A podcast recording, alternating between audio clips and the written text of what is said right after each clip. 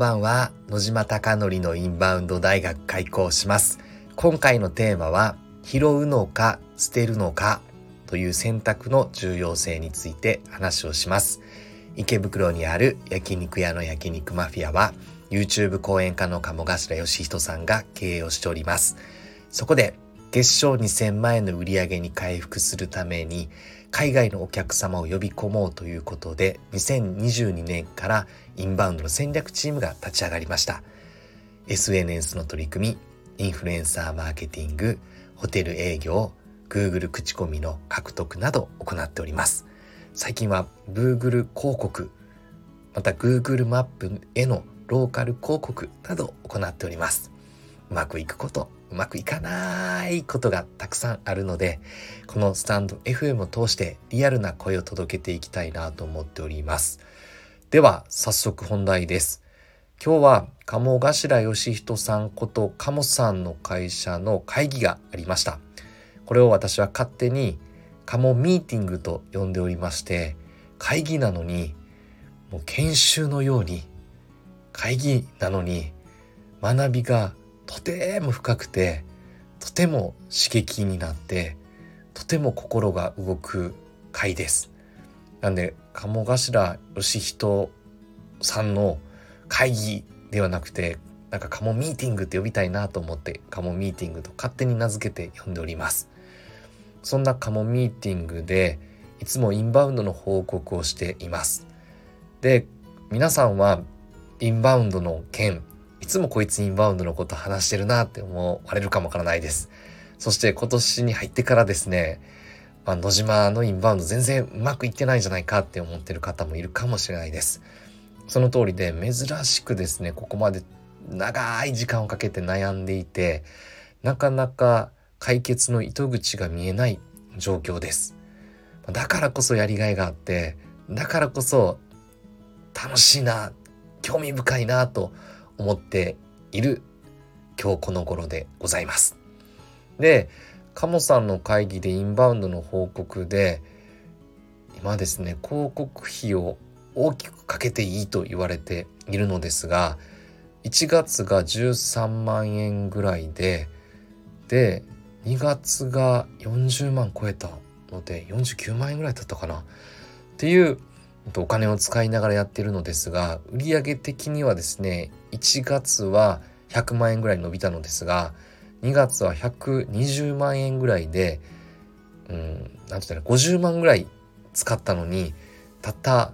20万ぐらいしか増えなかったという結論です。なのでうまくいっていないのですがこの時に今日のテーマになりますが拾うのか捨てるのかという話で簡単に話を言うと Google の広告というのはエンドユーザーファーストです。とにかく使ってくれてる Google 検索とか Google を使ってくれてる方々にとって意味があって関連性があるものでないと Google は広告を出してくれないです。お金をどんなに積んでも広告が出ないです。本当かなって思っててその理念は知っていたのですが焼肉マフィアを通して2万円の予算なのに1万3000円とか1万5000円とかっていうぐらいしか使い切れなくて本当に Google の評価が悪ければ出してくれないという壁にぶち当たりました。そのために以前は和牛と焼肉を分けて広告をしよう。私は和牛と焼肉って一緒にやっていたのですがオアコというインフルエンサーの方々はアメリカに住んでるメンバーもいて和牛ってどんなイメージ？って聞いたらステーキの分厚い肉のイメージだっていうので焼肉ってどんなイメージ？って聞いたらうん焼肉ライクが今バズってて一蘭は一人でラーメンを食べるところ焼肉ライクは一人で安い肉を和牛を食べるとこなんだみたいな話をされていました。なので安い焼肉高い分厚いステーキの和牛という分かれてるのでそれが混じっていることで Google の評価が悪くなったのでつまり焼肉って調べてるのに和牛っていう広告が出たり和牛って調べてるのに焼肉って出るのはまさに違う感覚なのにその人たちに出してたので分けようということで分けました。そうすると広告の関連性つまり和牛って調べた人は和牛って出るので広告の関連性が高まって平均値よりも上というのが出てきましたただですねまだまだ焼肉マフィアは大きく改善できていなくて推定クリック率とあとはホームページの利便性を改善することが大事です。まあ、推定クリック率というのは和牛とか焼肉って調べた時に同業他社の平均値より上回ってるのかどうなのかっていうのを Google が出すものです。でそれがまだまだ低いという話です。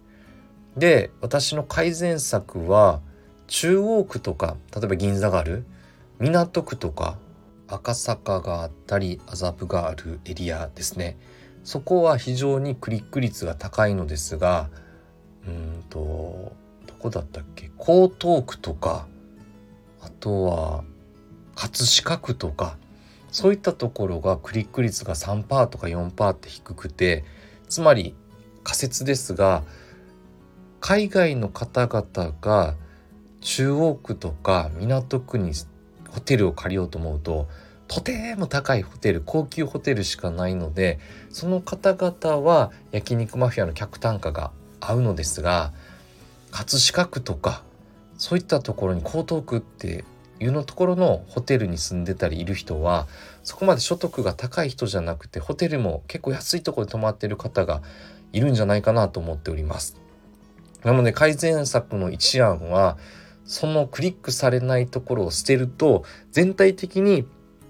想定クリック数が上がってくんじゃないかなと思っているので今日カモさんにそれを話しましたただカモさんからはズバッとですね時期尚早だという話をおっしゃっていただいてだったらまずは港区をもっと出すこと、えっと、引き上げ率150%とか200%とか1000%って実はすることができます。つまりこのエリアいいからもっと出したいよっていうことを Google に指示することができます。なので一回それでやってみたらということなんで今日切り替えてやっていっているのでそれがうまくいくと中央区やってみようとか反応が出てる高級なホテルがあるところをめがけて展開できていくんじゃないかなと私は思っております。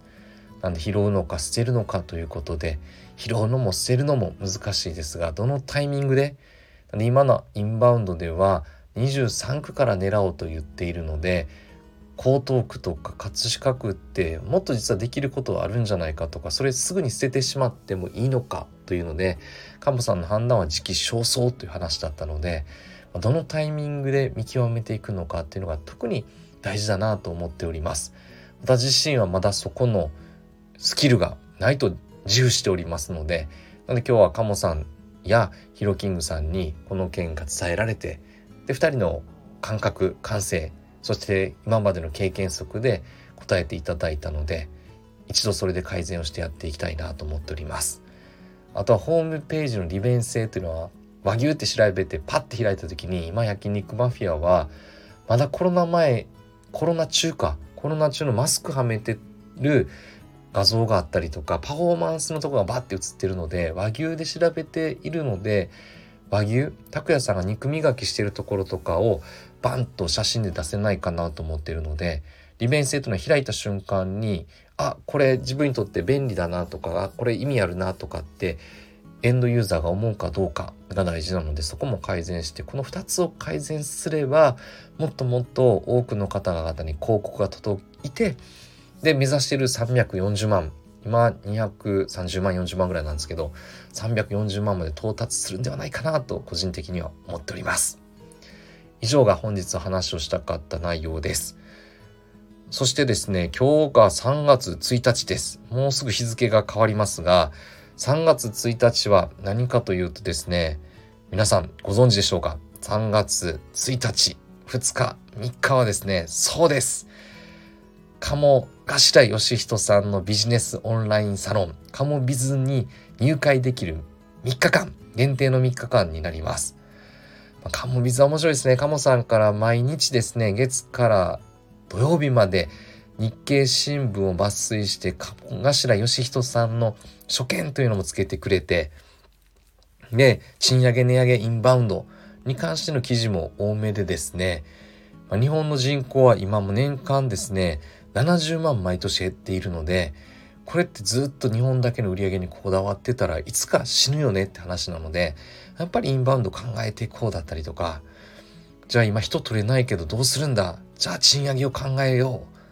だったりとか、値上げってどうするんだとかっていうのを毎回ですね、鴨さんがいろんな角度でテーマを出してですね、そして伝えてくれるので、ビジネス思考力を高めようというのを目的にしていて、このビジネス思考力が高まれば、より幸せに幸福になる人々が増えていくんじゃないかなと私は思っております。私も毎朝6時、実際には5時50分ぐらいかなに投稿されてるんで、いつもそれを読んで、コメントを別に書かなくても見るだけでも学べるオンラインサロンにしようというのが鴨さんのテーマなのでなので見るだけの方々もいたりとかいいねとかっていうのを反応する方もいたり私はコメントを書いているのですが鴨さんの書見とか日経新聞を通して